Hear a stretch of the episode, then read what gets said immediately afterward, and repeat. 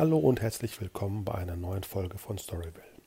Mein Name ist Konstantin Georgio und ich bin Autor. Für alle, die zum ersten Mal einschalten. In diesem Podcast unterhalten sich meine Kollegen Christine Pepersack, Stefan Greitemeyer und ich über alles rund um das Thema Storytelling.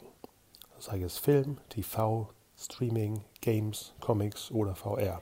In der heutigen Episode unterhalte ich mich mit Drehbuchautorin Christine Derfler. Wir sprechen über ihren Zweiteiler Brüder, über den Deutschen Fernsehpreis und natürlich über das Ansehen des Drehbuchautors in der deutschen Filmbranche. Heute haben wir bei uns die Christine Derfler. Spreche ich das richtig aus? Ja, genau. Völlig richtig. Ich Genau. weiß, komplizierter Name ist aber richtig. Total, ja. Genau, erzähl ein bisschen erstmal, wer du bist und dann erzählen wir, was so drumherum passiert ist. Ja, also ich bin Autorin seit mittlerweile 15 Jahre im Geschäft und habe mich größtenteils immer auf ähm, eher gesellschaftlich relevante Stoffe konzentriert, wofür auch immer meistens eine relativ aufwendige Recherche notwendig ist und ähm, Genau, und das ist halt jetzt bei den Brüdern ein Projekt gewesen, was eigentlich alles bisher in Schatten gestellt hat, was an Vorarbeit äh, notwendig war und ähm, eben dann auch eine relativ äh, lange Zeit äh, gebraucht hat, bis es dann auch äh, jetzt im April 2017 gedreht werden konnte. Wie zeitnah kam es dann ins TV? Ja, das kam relativ schnell ins TV. Also ähm, es wurde im April gedreht und jetzt im, ich, im November wurde es bereits schon ausgestrahlt. Das ist natürlich auch nicht immer so. Es ist ähm, eine relative ja, Ausnahme gewesen, dass es dann so schnell auch zu sehen war. Hängt aber wohl auch damit zusammen, dass das ja eine Eigenproduktion vom SWR gewesen ist. Ach so. Ähm, ja, genau. Das ist auch ein, ein äh, sehr entscheidender Faktor. Also es war nicht äh, eine Auftragsproduktion, sondern es war eben eine Eigenproduktion. Und ähm, insofern dann auch sowohl der Drehtermin feststand, als auch äh, relativ schnell der Ausstrahlungstermin. So. Und das war auch für mich eine, äh, ja, in der Form doch relativ neue Erfahrung. Also was es bedeutet, eben nicht mit einem externen Produzent zu arbeiten, sondern eben direkt mit dem Sender zu arbeiten. Das hat äh, auf der einen Seite natürlich gewisse Vorteile, weil man äh, wirklich direkt auch immer mit dem Sender eine direkte Kommunikation hat und nicht noch jemand dazwischen geschaltet äh, ist. Aber ähm, ich muss auch zugeben, dass ähm, es an gewissen oder in gewissen Momenten auch nicht ganz einfach war. Ähm, weil natürlich also genau der Produzent, der dann auch die eine oder andere Kommunikation führt oder auch einfach so ein ausgleichendes Moment ist, ähm, gefehlt hat.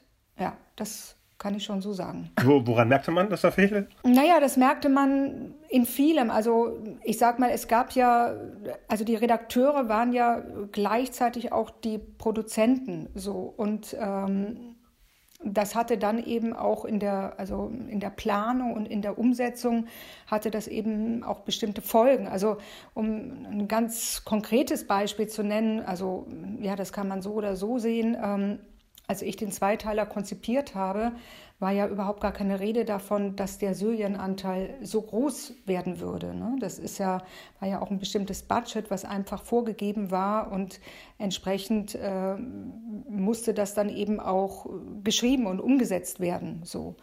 Und ähm, jeder Produzent, äh, der natürlich auch nur ein ganz bestimmtes Budget zur Verfügung hat, ähm, macht dann da eben auch von vornherein eine bestimmte Ansage.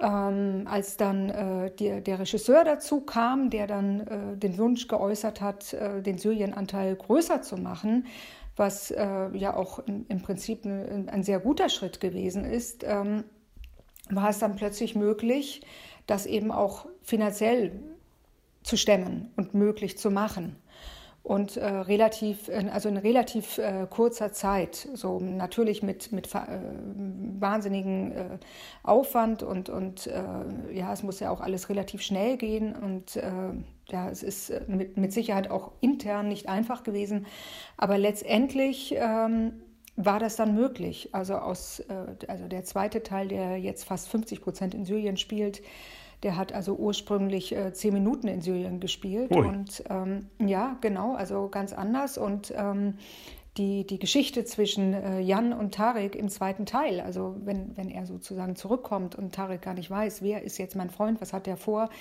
die hat äh, einen relativ, also einen, einen weitaus größeren Umfang gehabt. So. Auch natürlich die weibliche Perspektive, die im zweiten Teil quasi gar nicht mehr vorkommt. Also die gesamte Figurenentwicklung von, von Samir und die gesamte Figurenentwicklung von Najat. Also Najat hatte auch äh, die Schiitin, die schiitische Verfassungsschützerin, das muss man dazu sagen, wer die Filme nicht kennt, das ist ja wichtig.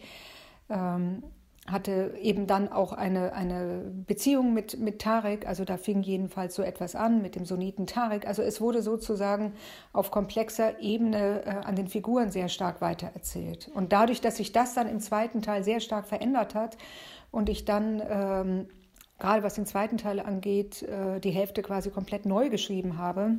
Das wollte ich gerade fragen. Ja, genau. Also hat sich da einfach ähm, auch finanziell natürlich äh, das Budget äh, komplett verschoben. Ne? Und das meine ich einfach nur äh, in Bezug auf Produktion. Ähm, das wäre vermutlich in der Kürze der Zeit mit einem Produzenten so nicht zu stemmen gewesen. Was ist nochmal die Handlung? Ich wollte den echt heute gucken. Und was passiert? Die ARD-Mediathek sagt mir äh, auf dem Player, äh, dass der ab 16 ist. Und ich darf den nicht vor 22 Uhr gucken.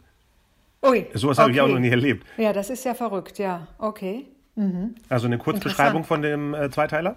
Ja, also äh, im Grunde genommen geht es äh, im Kern um die Gegenläufigkeit einer äh, Entwicklung von zwei Freunden. Ja? Also ich sag mal, wir reden ja auch darüber, wie ein Autor äh, seine Stoffe entwickelt und da gibt es natürlich immer eine bestimmte zündende Idee, eine Vision, die man hat und von der man einfach nicht mehr lassen kann. Und das war in dem Fall äh, bei mir 2014. Ähm, wo ich sehr viele äh, ja, Bilder von den äh, Zuständen in Aleppo gesehen habe und plötzlich äh, ja, diese, diese bizarre Situation eintraf, dass auf der einen Seite von Deutschland äh, junge Menschen äh, nach Syrien in den Krieg zum IS zogen, um dort ein Kalifat zu errichten und auf der anderen Seite äh, Hunderttausende von Menschen genau vor dem IS, natürlich auch vor Assad, äh, flohen und eben versuchten, Europa zu erreichen. Und das äh, fand ich schon sehr wahnwitzig, also diese Gegenläufigkeit,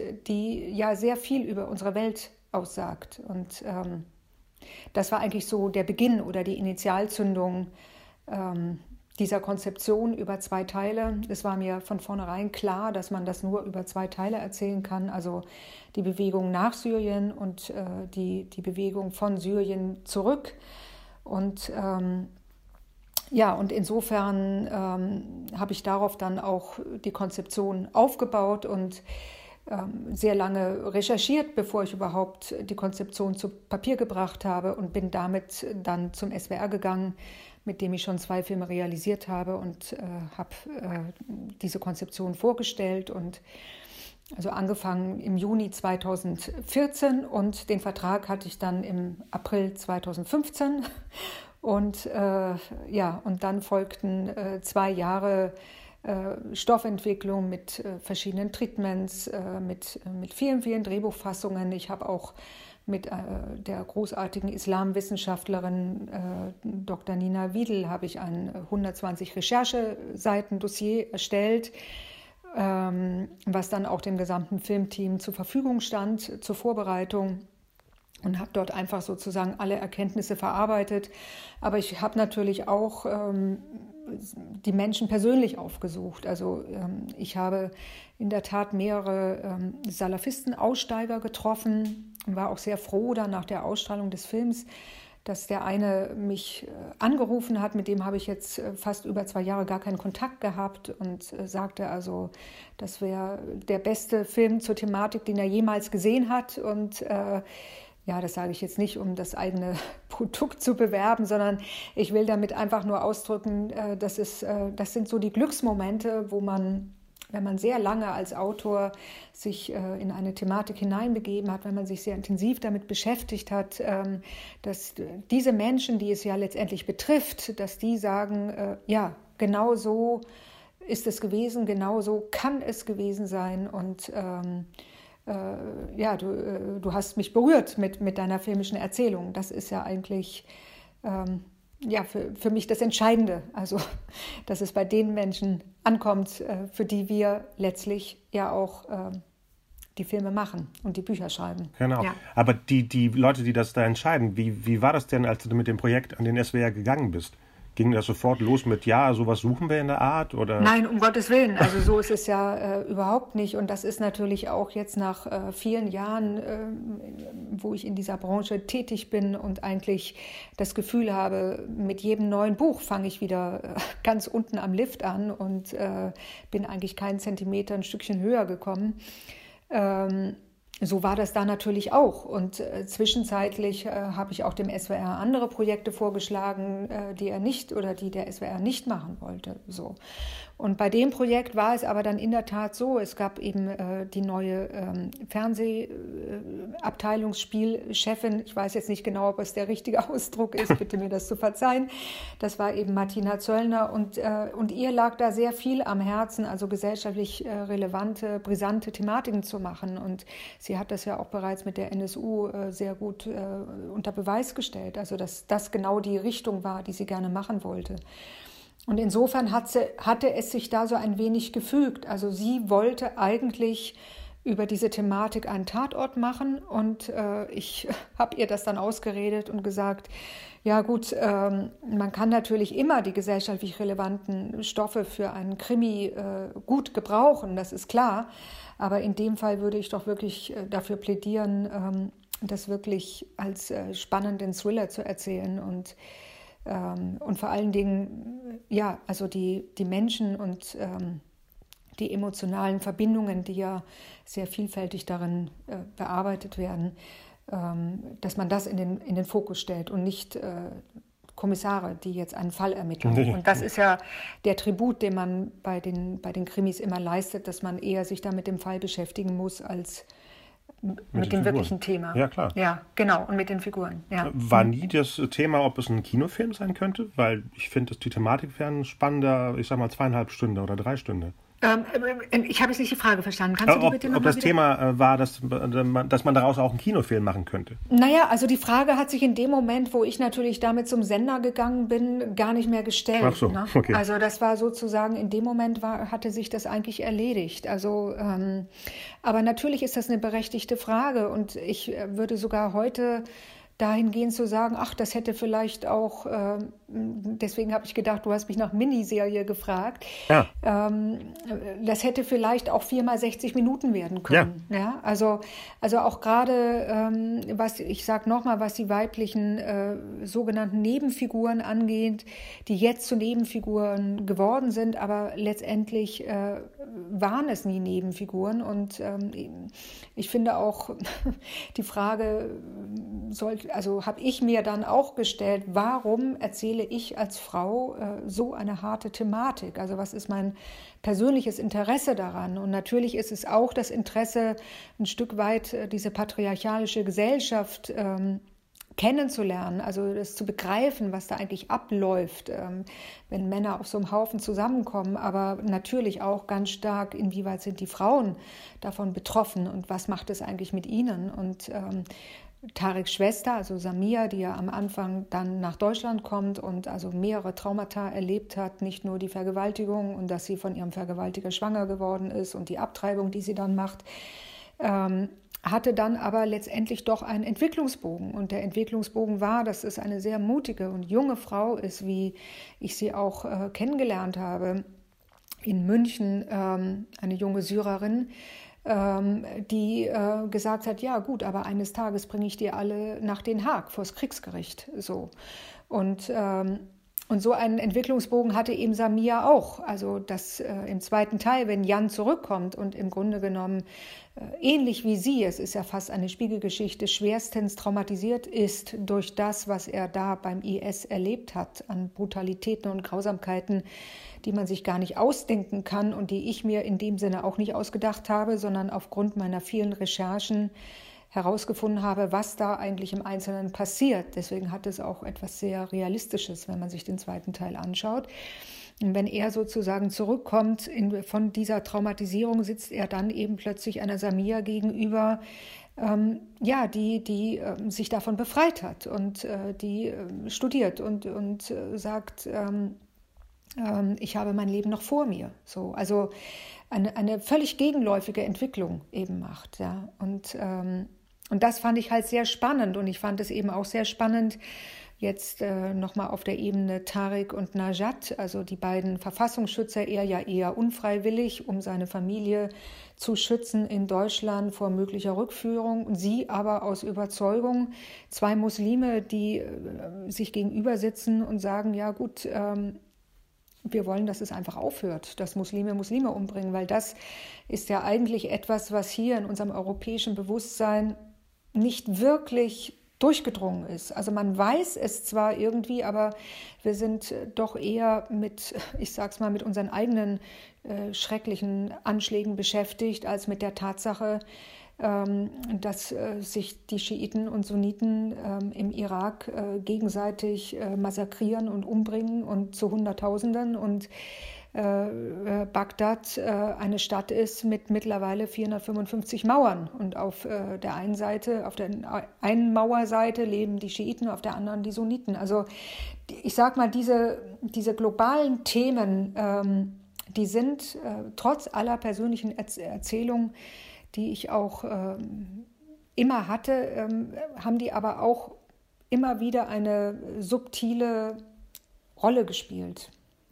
Und ähm, dadurch, dass dann aber die Entscheidung gefallen wurde oder ist, äh, den zweiten Teil äh, zu mindestens 50 Prozent in Syrien zu spielen, äh, musste man sich dann natürlich von, von diesen äh, feingesponnenen Figuren ähm, Linien verabschieden. Ja, das heißt, äh, die Geschichte gab es und dann äh, haben die Produzenten gedacht, wir könnten auch auf der anderen Seite filmen oder hatte sich das so quasi in der Urform der Geschichte mal ergeben, dass es ähm, halb halb spielt? Es war so, es gab, es gab äh, immer eine, eine Konzeption und es gab äh, auch mehrere Drehbuchfassungen, also von beiden Teilen, die in dieser Ursprungskonzeption spielen, wie ich sie jetzt geschildert habe. So.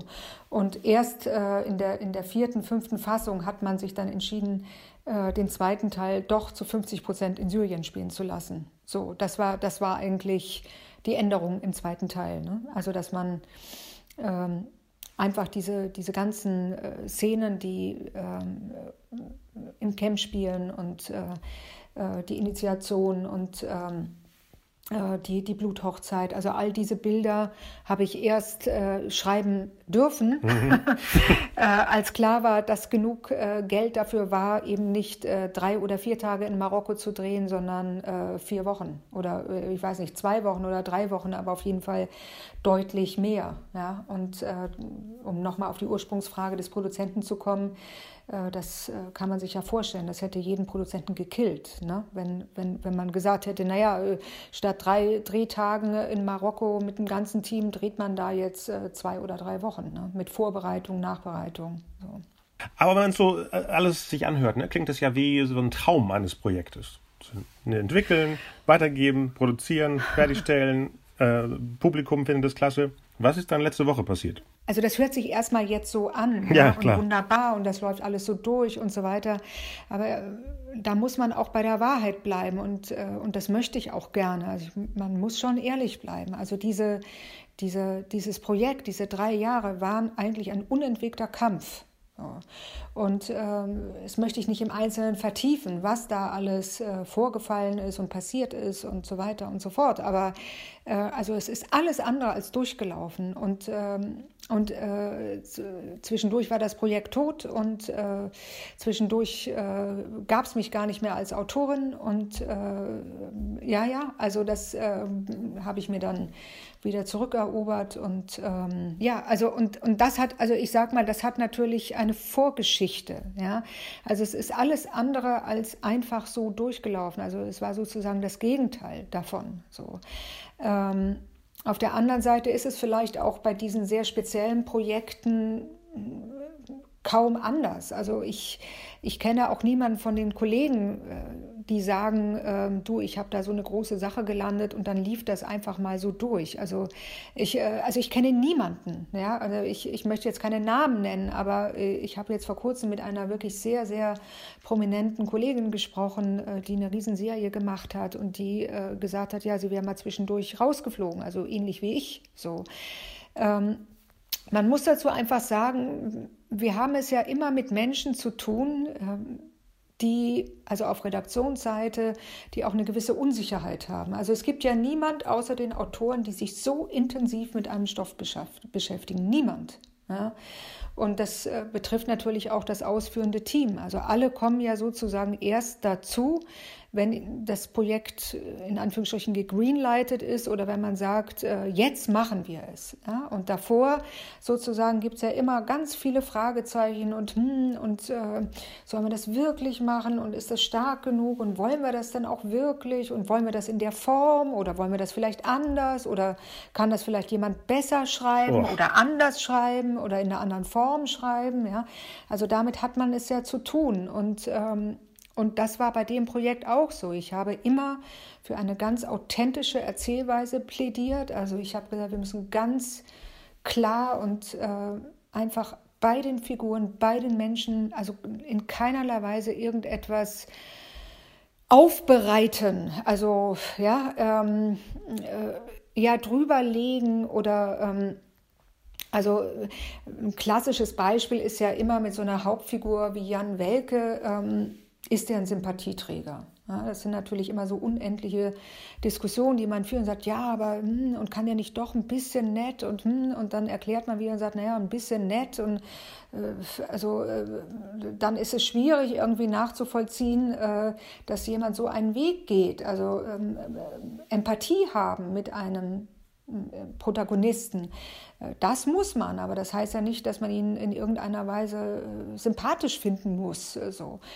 Und das ist natürlich auch immer wieder so eine Urangst, glaube ich, und die ich auch verstehen kann. Also, dass man sagt, ja, aber wenn der jetzt so geführt wird und da, wenn der so mit Frauen umgeht und wenn er so mit seiner Freundin umgeht, ja, hm, ist denn der sympathisch? Und dann kann man irgendwie tausendmal sagen, ja, ähm, es geht einfach darum zu zeigen, dass der sich in einem inneren Exil befindet und äh, gar nicht in der Lage ist, äh, mit einer Frau wirklich umzugehen. Ja? Äh, das macht er auch nicht, weil er jetzt speziell diese junge Frau äh, ja. Äh, schrecklich findet, genau. sondern das, das, entspricht einfach seinem, seinem Ist-Zustand. So. Und, und das muss man halt immer und immer wieder erklären. Und da entstehen dann eben Ängste, dass man sagt, nee, also jetzt will man den doch sympathischer machen, bis man halt irgendwann merkt, ja gut, dann kann man eigentlich den ganzen Film in die Tonne kloppen. Ne? Dann funktioniert das alles nicht.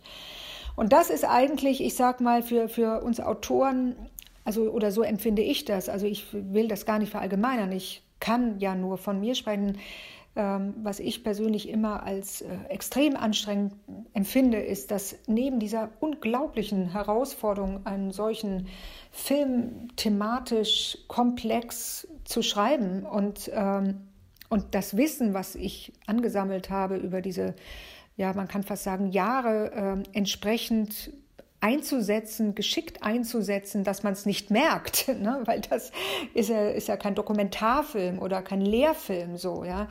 Ähm, das ist ja schon, äh, also das, das hat mich persönlich schon an meine wirklich äußerste Grenze gebracht. Ja. Ähm, und wenn man dann noch parallel permanent diese Überzeugungsarbeit leisten muss und diese zusätzlichen Kämpfe führen muss und einfach, einfach nicht das Gefühl hat, dass einem wirklich vertraut wird, dass man sagt, ja, und ich, wir folgen dir jetzt, ja, so wie das ja in Amerika mit dem Prinzip des Showrunners ist, was ja hoffentlich auch immer mehr hier einsetzen wird, ja, ähm, wo man sagt, der macht das jetzt und, und wir gehen jetzt einfach mit. Das ist sozusagen was, äh, was dann kaum noch äh, psychisch zu, oder ja auch physisch, also ich will es gar nicht sagen psychisch, das hört sich dann so esoterisch an, nein, ich meine es wirklich physisch, also das bringt einen physisch dann wirklich ähm, äh, absolut, also nicht nur an die Grenze, sondern eigentlich schon darüber. So.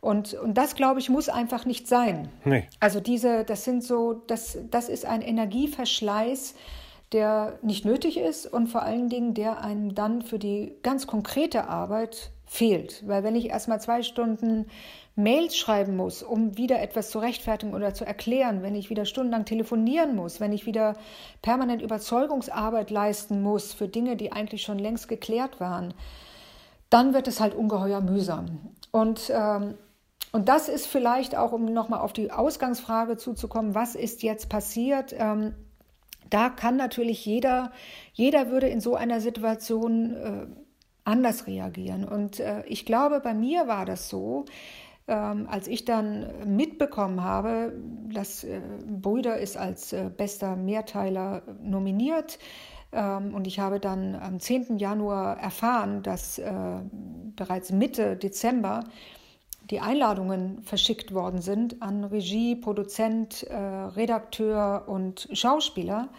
äh, aber nicht äh, an die Autorin, die Ur Heberin im wahrsten Sinne des Wortes, ja, weil so kam ich mir oft vor, wie so eine, ja, weiß nicht, wie, wie im Steinbruch, also da äh, erstmal das, äh, den Stoff zu heben, so. Und ähm, ähm, wenn man dann sozusagen äh, einfach äh, ignoriert oder übergangen wird, dann äh, passiert das, was eigentlich äh, bei unseren Figuren immer passieren ja, soll. Ne? Also erst äh, ist man halt beleidigt und sagt, oh, hm, die wollen mich nicht dabei haben, hm, ist aber blöd. Äh, dann ist man irgendwann sehr traurig und könnte eigentlich nur heulend unter, unterm Bett liegen und sagen, hm, ich will niemanden mehr sehen. Und irgendwann kommt die Wut. So, das ist eigentlich genau das, was wir permanent beim Schreiben machen. Ja. ja. dass wir sagen, was passiert mit unseren Figuren? In welchem, äh, ne? oder wenn jemand sagt, ja, ich spüre die nicht, die Figur, ne? so, ja, ich spüre die nicht. Gut, da muss man vielleicht mal in sich selber hineinspüren und da ehrlich sein. Ne? So, und ähm, das bin ich halt in dem Fall auch. Also das war genau die Reihenfolge äh, meines Gefühlschaos. Und, und irgendwann war die Wut eben so groß, dass ich gesagt habe, ich, ich jetzt... Äh, ist für mich meine Toleranzgrenze über, überschritten, wo ich immer nur die Klappe halte und immer nur äh, stillhalte und permanent äh, über meine eigenen Verletzungen hinweggehe. Jetzt, jetzt äh, schreie ich äh, ähm, meine Empörung heraus und, äh, und das habe ich dann getan. Ja, und dann wird die Burg gestürmt. Das ist ja das Ende vom zweiten Akt zum dritten Akt. Ja, genau.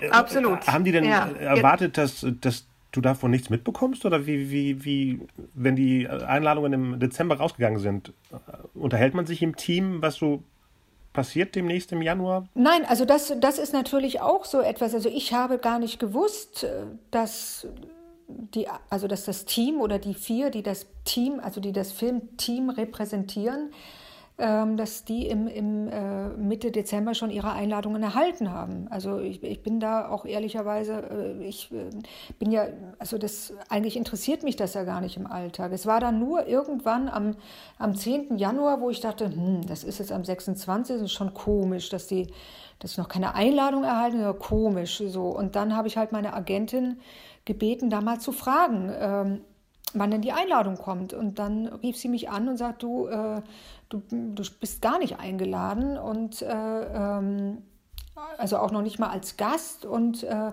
die wissen auch nicht, aber sie haben dich jetzt auf die Warteliste gesetzt. Naja, und dann äh, habe ich gedacht, also das kann doch echt nicht wahr sein. Ne? Also äh, so und ja, und jetzt ist es ja zwar auf der einen Seite so, also die haben ja am Donnerstag ist dieser Post rausgegangen. Es, ähm, ich habe auch nie mit einem, also mit einer solchen äh, Lawine gerechnet, die dann losbrach und äh, war auch äh, extrem positiv überrascht, also über die Solidarität und äh, nicht nur über die Solidarität unter uns Autoren, äh, die wirklich ungeheuer war, ähm, sondern auch ähm, von manch äh, Redakteur, von manchen Produzenten, von manchen Schauspielern, die äh, sagten, schrieben, äh, kommentierten, völlig richtig, endlich sagt es mal jemand und das ist ein Zustand der Unmöglichkeit. So. Und dann ist auch ganz interessant, also das war am Donnerstag und Freitagabend habe ich dann plötzlich eine Mail bekommen von dieser äh, Veranstaltungsagentur, ähm, ja, äh, also ich würde eine Einladung bekommen äh, und ich soll Ihnen doch jetzt mal bitte meine Kontaktdaten ähm, mitteilen. So, das habe ich bisher noch nicht gemacht, weil ich äh, auch noch überlege, wie ich mit der Situation umgehe und wir auch vom VDD überlegen, was wir jetzt äh, alles an äh, Möglichkeiten, an Veranstaltungen noch nutzen können.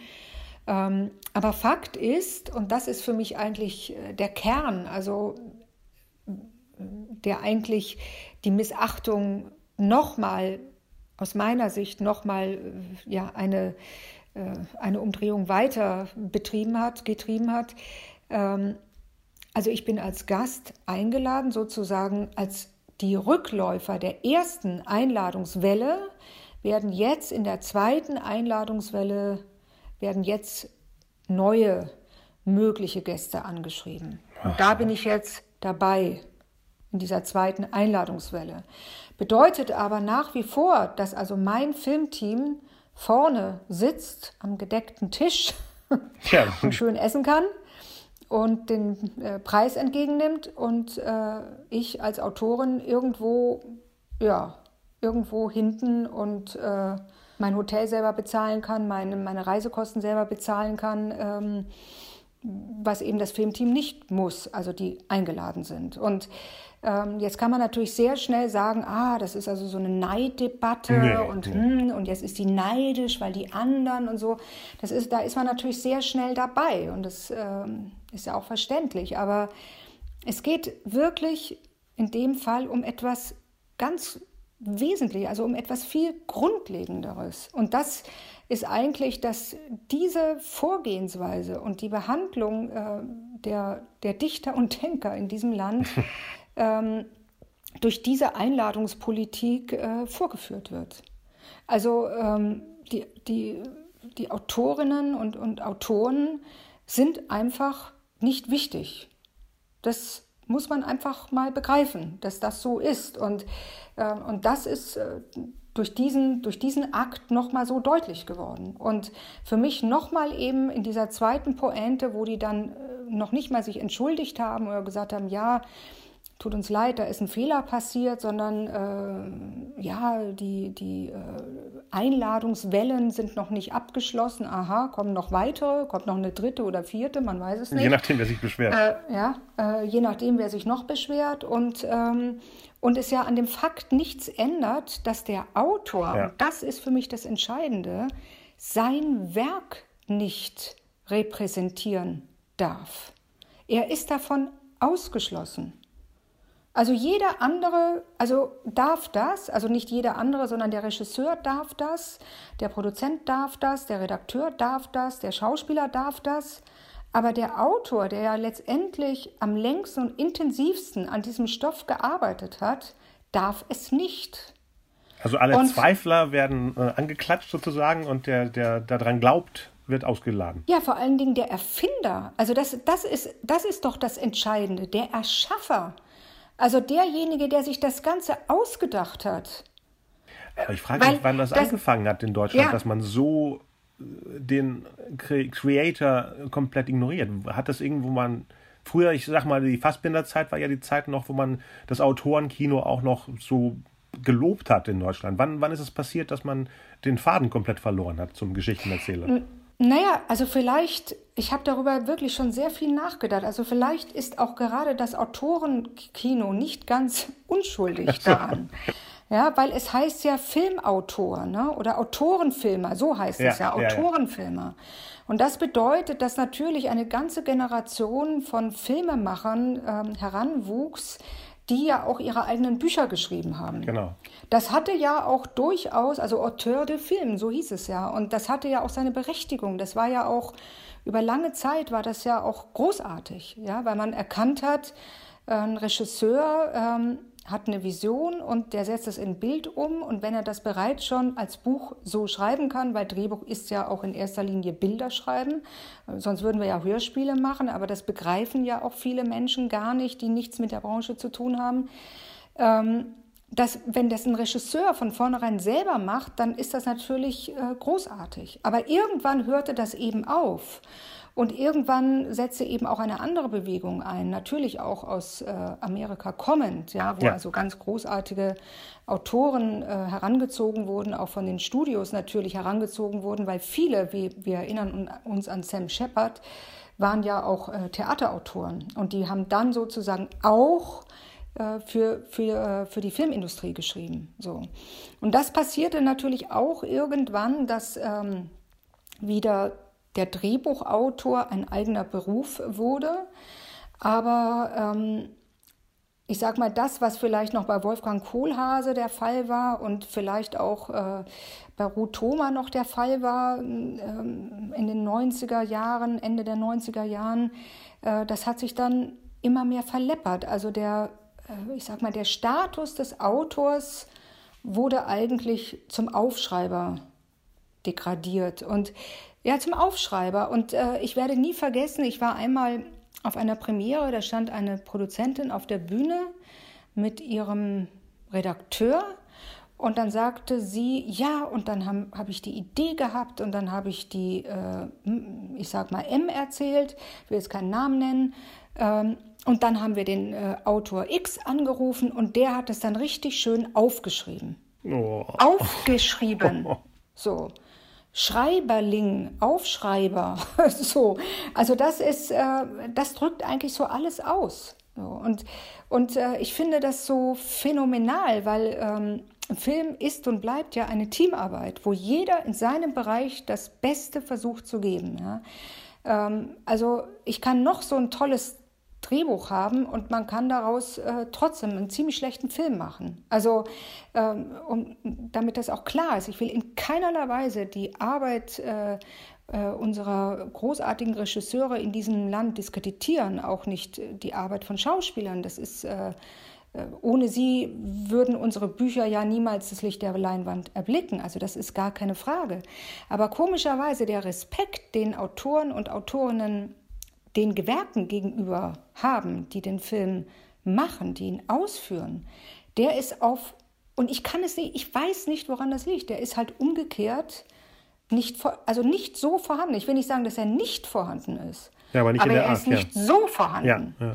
ja, Also es ist fast schon so ein wenig, also bei mir drängt sich so der Eindruck auf, ist die Befürchtung, wenn man dann mit diesen schrecklichen Autoren und Autorinnen auf der Bühne steht, ja, dass die anderen merken könnten, dass man nicht selber das Projekt erschaffen hat, dass man, äh, dass die Kleider, die der Kaiser trägt, nicht die eigenen sind. Also klar, klar, kann gut sein. Ja, also ich glaube, das ist in der Tat natürlich der Unterschied. Da sitzen viele Menschen um einen Tisch und da liegt dieses Drehbuch und äh, es gibt viele Meinungen dazu, sehr unterschiedliche und eben alles andere als objektive. Also das ist ja auch so ein Irrtum, dass man glaubt, es gibt eine objektive Meinung oder eine, eine objektive Bewertung oder eine objektive Kritik. Die gibt es nicht. Kritik ist grundsätzlich subjektiv und hängt grundsätzlich von dem Menschen ab, der sie vorträgt. Und der, der das empfindet, wenn er das gelesen hat, ähm, was er dann sagt. Und Dadurch ist es eben sehr willkürlich und, und der Autor ist, äh, je nachdem, wie sein Status ist, also am Anfang äh, meiner Autorentätigkeit hatte ich da überhaupt nichts zu sagen. Also wenn der Redakteur sagte, er möchte gerne, dass ich nach rechts abbiege, dann musste ich eben nach rechts abbiegen. So. Dann gibt es irgendwann eine Zeit, dann fängt man an zu diskutieren. Da muss man aber auch wieder etwas aufpassen, dass man nicht irgendwann als zickig oder kompliziert gilt. Ne? Das ist auch dann wieder so hm, ein bisschen so ein Frauenstigma, was man sehr schnell bekommt. Ähm, oh, die ist zickig, oh, die ist kompliziert. Hm. Ähm, also ich habe wirklich Jahre gebraucht, bis ich begriffen habe, das Einzige, womit ich punkten kann, sind Fakten. Also überhaupt nicht in irgendeiner Weise mich auf irgendwelche ähm, befindlichen Diskussionen über Befind oder über äh, mich nicht in irgendeiner Weise Diskussionen über Befindlichkeiten einzuhören, sondern immer auf Fakten zu kommen. Also wenn jemand sagt, ähm, ich spüre da nichts oder mir fehlt da was, wann, wo, wie, in welcher Szene. Ähm, ähm, ja, also äh, das, das ist eigentlich ähm, das Entscheidende, was man lernen muss, auch in der Kommunikation. Und, ähm, und das macht eben den Beruf so wahnsinnig äh, ja, enervierend und, und anstrengend, obwohl es ja eigentlich der schönste Beruf der Welt ist. Also ich kann mir gar nichts anderes vorstellen, als äh, Autorin zu sein. Ich liebe das, ja? solange ich alleine vor meinem Computer sitze. Aber ich habe mich schon von klein auf immer gefragt, wo holt sich der Redakteur diese Macht? Weil ich habe mir ja von klein auf war ich eher Hollywood-Fan und da hört man ja nichts von dieser Person. Ne? Es gibt immer den, den Agenten, es gibt den Autor, es gibt den Regisseur und den Produzenten. Ne? Das sind diese magischen Wörter, die man immer hört. Und dann habe ich mich dann plötzlich mit dem deutschen Fernsehen, mit dem Kino auch ein bisschen beschäftigt und da war immer dieser Redakteur, der immer dabei ist. Was ist das Spezielle naja, in Deutschland, dass da diese Funktion dazwischen geklemmt wird? Natürlich ist es so, ähm, man kann auch als Autor, ist man natürlich sehr schnell auch bei dem Redakteursbashing dabei, ne? dass man sagt irgendwie, ja, also schaff die mal bitte als erstes ab und so weiter. Ähm, das ist auch nicht ganz fair und auch nicht ganz korrekt. Also ich habe auch wirklich auch tolle Leute kennengelernt, ja, die auch wirklich ähm, ich sage mal im, im Sinne eines klassischen Lektors, ähm, sehr wohl, sehr differenziert auch ihre, ihre, ihre Kritik geäußert haben. aber es ist eben alles andere als selbstverständlich und äh, eher selten. Also auch das gehört zur Wahrheit dazu. Es ist eher selten, wobei ich gebe die Hoffnung nicht auf. Also es äh, gerade im Moment wächst eine neue und junge Generation von Redakteurinnen und Redakteuren heran. Ähm, erst neulich hatte ich mit einem jungen Redakteur vom ZDF zu tun. Ähm, das ist mit das angenehm oder dieser junge Mann ist mit der angenehmste, den, den ich lange Zeit, also den äh, kennengelernt habe. Also das, das ist auch so. Aber es ist natürlich eine, eine Branche, und über das reden wir ja auch gerade ähm, auf anderer Ebene, die sehr stark über diese hierarchischen Machtstrukturen läuft. Es gibt einzelne Menschen, die wirklich für, also ja, Entscheidungen treffen können für ein ganzes Fernsehjahr. Einzelne. Boah. Die einfach sagen, ähm, ja, das Projekt wird gemacht oder das Projekt wird nicht gemacht. Und ähm, und das, ähm, ja, das ist natürlich Licht im System und äh, oder liegt immer noch an diesen sehr hierarchischen Strukturen, die zwar, glaube ich, jetzt auch versucht werden aufzu, also dass sie aufgebrochen werden, aber ähm, das ist halt ein Tanker, dieses äh, deutsche öffentlich-rechtliche Fernsehen. Die Sender sind Riesentanker, die sich eben ganz schwerfällig äh, bewegen können. Das ähm, das gehört eben zur ganzen Wahrheit dazu. Und ich, äh, das ist ja auch ein Grund, warum die Kreativen äh, jetzt extrem auf diese Streaming-Dienste schauen und, äh, und dort nach neuen Möglichkeiten für sich selber gucken. Äh, ich natürlich auch, dass ich sage, ich, also in Zukunft möchte ich äh, mehr sein als nur Autorin. Ich ähm, möchte mehr ähm, Verantwortung bekommen, und zwar also in, in, in beiden Richtungen. Ja. Äh, Verantwortung kann, ist ja nicht nur was Positives, sondern man steht dann ja tatsächlich in der Verantwortung. Aber, ähm, aber damit meine ich auch natürlich mehr Einfluss, mehr Macht. Und es gibt ja auch schon einige Kollegen, die das äh, großartig vormachen. Ne? Also ob das jetzt Annette Hess ist oder ob das Bernd Lange ist oder äh, Sebastian Andri. Ähm, also das kommt ja immer mehr, dass äh, Autoren sagen, ähm, ich habe den Hut auf und ich möchte auch den Regisseur mit aussuchen, ich möchte äh, die Schauspieler mit aussuchen, ich möchte beim Schnitt beteiligt sein, ich möchte bei der Musik beteiligt sein. Ähm, und ich möchte nicht einfach mein Buch abgeben und dann kommt die Stille nach dem Buch, nämlich niemand ruft mehr an und niemand meldet sich mehr und irgendwann erfährt man so, der Film ist fertig und dann und dann wird er ausgestrahlt. Ja. Und, ähm, und das wollen eben viele Autoren nicht mehr und, ähm, und ich gehöre auch dazu. Also ich ähm, sorge dafür, dass die, dass die Verträge in Zukunft äh, mir da ein Mitspracherecht mit einräumen und äh, dass ich eben das Buch nicht nach der letzten Fassung abgebe und dann mit dem Projekt nichts mehr zu tun habe.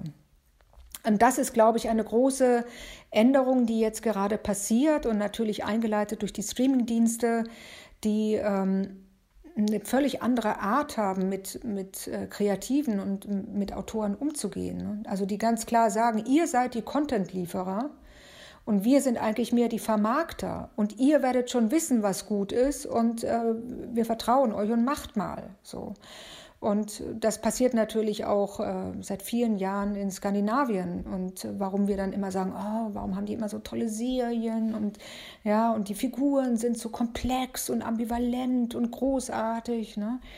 Naja, weil einfach die Autoren da ihrer Vision folgen dürfen. Und, ähm, und das ist etwas, was den Drehbuchautoren in, in diesem Land ähm, irgendwie extrem schwer gemacht wurde, um nicht gar zu sagen genommen wurde. Also diese Werf, die man ja letztendlich auch braucht, so ein Projekt durchzusetzen. Und, und das ist ja auch so ein wenig die Schizophrenie, dass man sagt, ja, wir wollen Leute mit Haltung haben. Ne? Und auf der anderen Seite, wer sie hat, ähm, läuft gegen Wände. Ne? So.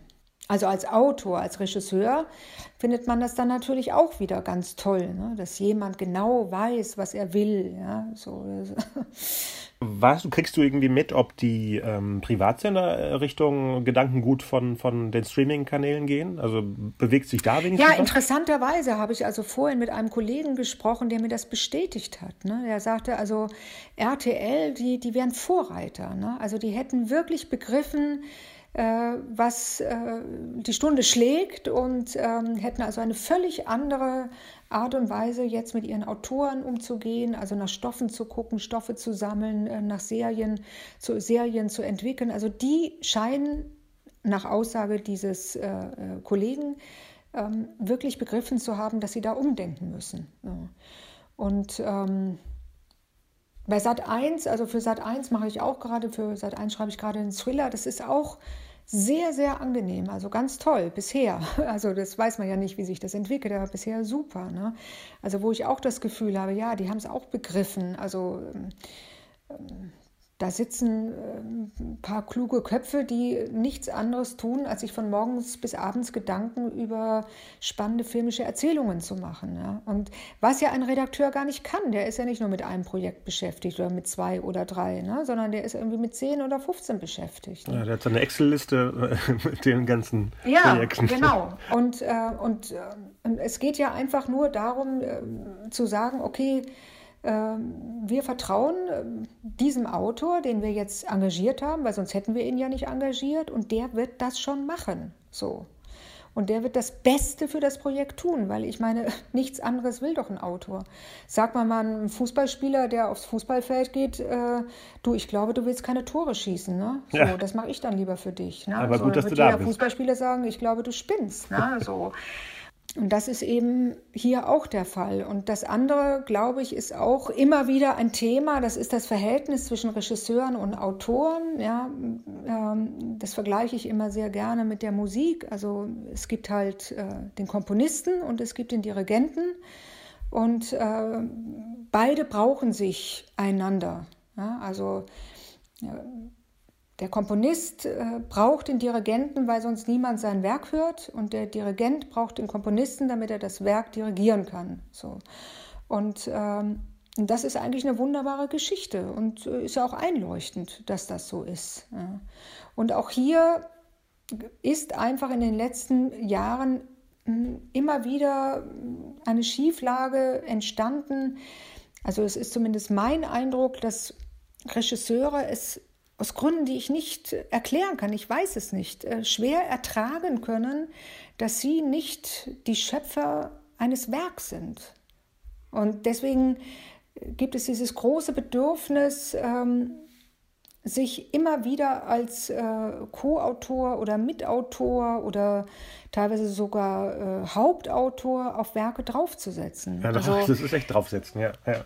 Ja, es, äh, also ich habe jetzt äh, in den letzten Monaten habe ich also mit 20 Autoren gesprochen, die also unterschiedliche Erfahrungen gehabt haben, aber es geht eigentlich immer um das Gleiche. Also ähm, und da glaube ich muss auch ein anderer Respekt, ein ähm, eine andere Wertschätzung stattfinden. Ne? Dass man sagt, Mensch, super, wir sind ein Kreativteam und äh, wir stemmen das jetzt gemeinsam und du schreibst und ich äh, habe Anmerkungen, aber ich inszeniere dann den Film.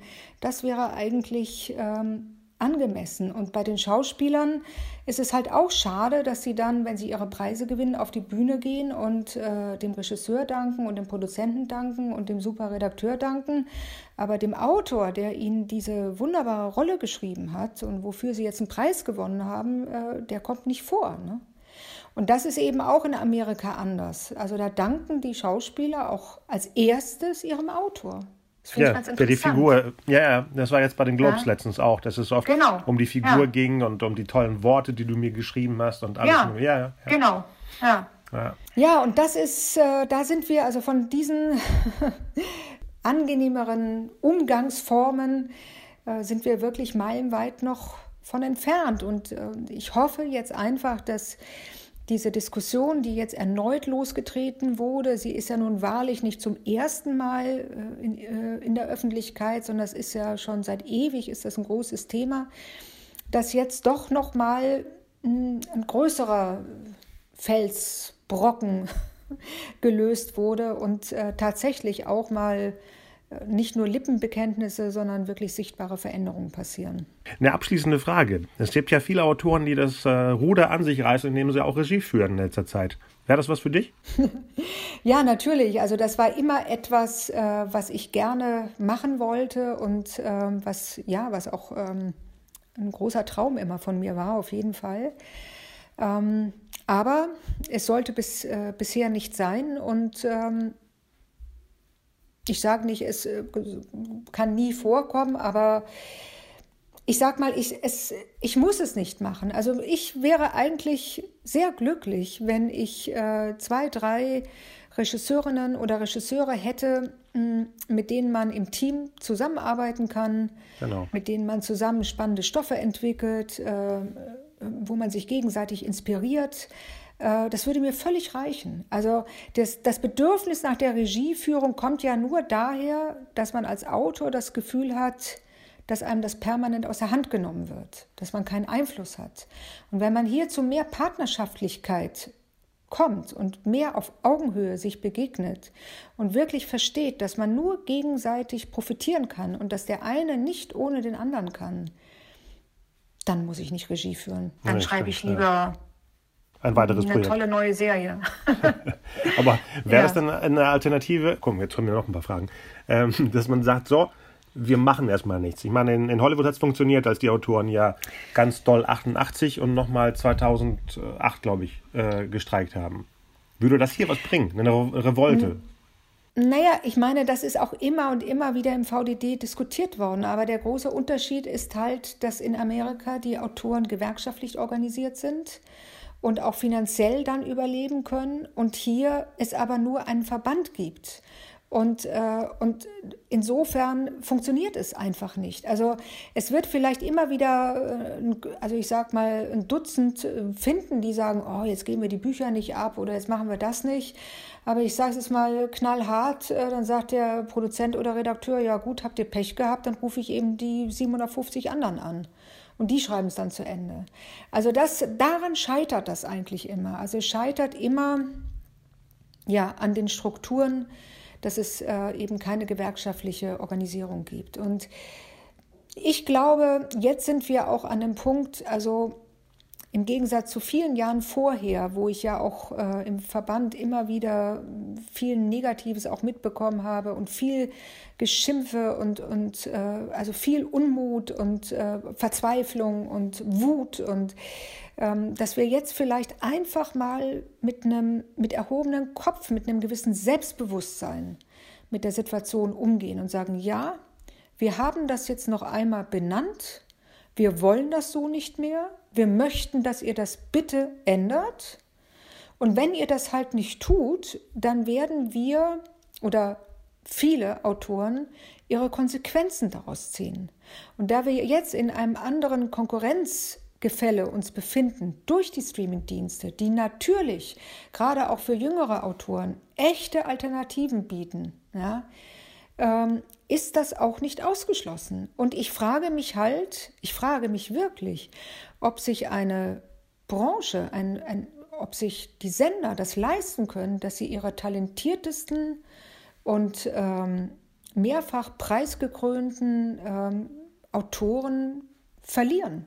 Die Frage muss erlaubt sein. Ja? Also ob das, ob die Branche tatsächlich das wegstecken kann ähm, auf Dauer. Und ähm, weil das wird ja dann irgendwann für viele die Konsequenz sein, dass man sagt, ja, das, äh, ich werde hier so schlecht behandelt und ähm, jetzt ähm, versuche ich mich äh, anders aufzustellen, mit anderen Partnern, eventuell in, in Writers Rooms zu gehen, mit anderen tollen Kollegen, ja, nicht mehr als Einzelkämpfer da nur alleine unterwegs sein und äh, unter völlig anderen Bedingungen zu arbeiten. Ja. So wie die Haribos das jetzt auch machen. Also das ist ja vor ein paar Jahren noch undenkbar gewesen. Aber jetzt ist es ja schon von Alltagsrealität.